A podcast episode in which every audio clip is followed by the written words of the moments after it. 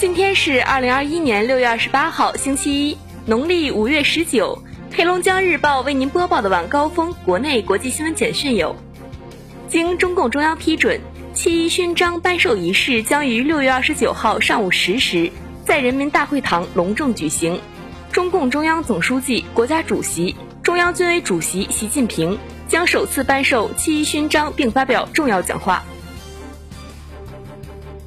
六月二十七号，国家航天局发布我国天问一号。火星探测任务着陆和巡视探测系列实拍影像，包括着陆巡视器开伞和下降过程、祝融号火星车驶离着陆平台声音及火星表面移动过程视频、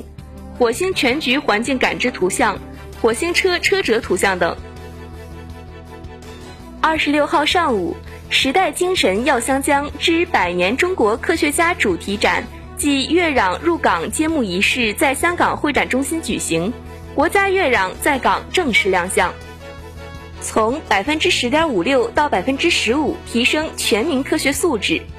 二零二零年，我国公民具备科学素质的比例为百分之十点五六，科学素质水平大幅提升，但总体仍偏低。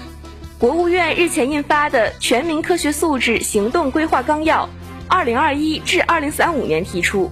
二零二五年，我国公民具备科学素质的比例超过百分之十五，各地区各人群科学素质发展不均衡明显改善。近日，工业和信息化部、公安部联合发布关于依法清理整治涉诈电话卡、物联网卡以及关联互联网账号的通告。通告中明确，凡是实施非法办理、出租、出售、购买和囤积电话卡。物联网卡以及关联互联网账号的相关人员，自本通告发布之日起，应停止相关行为，并于二零二一年六月底前主动注销相关电话卡、物联网卡以及关联互联网账号。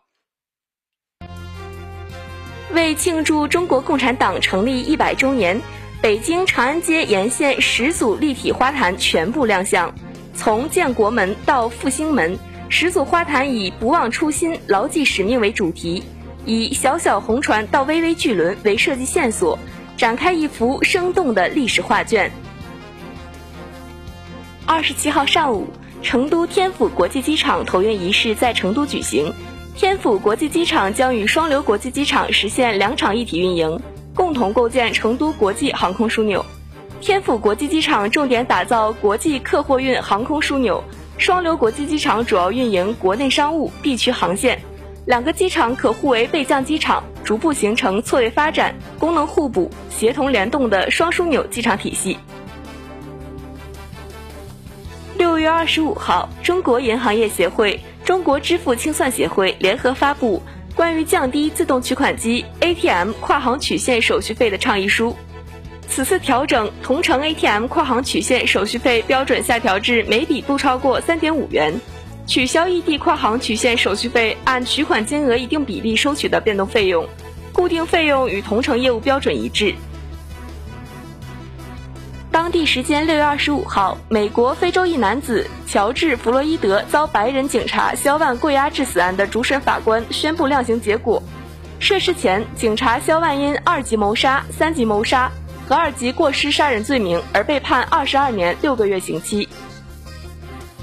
据路透社报道，当地时间二十五号，哥伦比亚总统杜克乘坐的一架直升机在飞行途中遭袭，袭击中直升机被击中数枪，所幸杜克本人并未受伤。据悉，发言人称悬赏三十亿比索（约八十万美元）征集嫌疑人信息。土耳其总统埃尔多安二十六号宣布，伊斯坦布尔运河项目正式开工建设，即在博斯普鲁斯海峡以西欧洲一侧修建一条连接黑海和马尔马拉海的运河，全长大约四十五公里，旨在缓解博斯普鲁斯海峡的航运压力。据日本广播协会二十七号报道，东京奥组委将针对六个受德尔塔毒株影响较为严重的国家采取新的防疫措施。这六个国家为印度、斯里兰卡、尼泊尔、巴基斯坦、马尔代夫和阿富汗。据悉，七月一号起，这六个国家的参赛运动员在赴日前需要连续七天接受新冠核酸检测。此外，东京奥组委还不允许上述国家的选手在抵日后三天内与其他国家的运动员举行练习赛或赛前合练等活动。宠物鹦鹉偷吃家中零食不罕见，但泰国一只宠物鹦鹉竟偷吃了主人二十一颗钻石。经过手术，胃里的钻石被如数取出，这只鹦鹉正在医院康复。